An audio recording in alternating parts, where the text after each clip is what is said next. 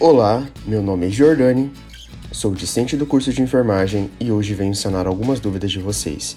Considerando o atual cenário de transmissão comunitária da Covid-19 em todo o território nacional e considerando a ausência de estudos entre as vacinas da Covid-19 e outras vacinas, neste momento a Organização Mundial da Saúde e o Ministério da Saúde não recomenda a administração simultânea das vacinas da Covid-19 com outras vacinas.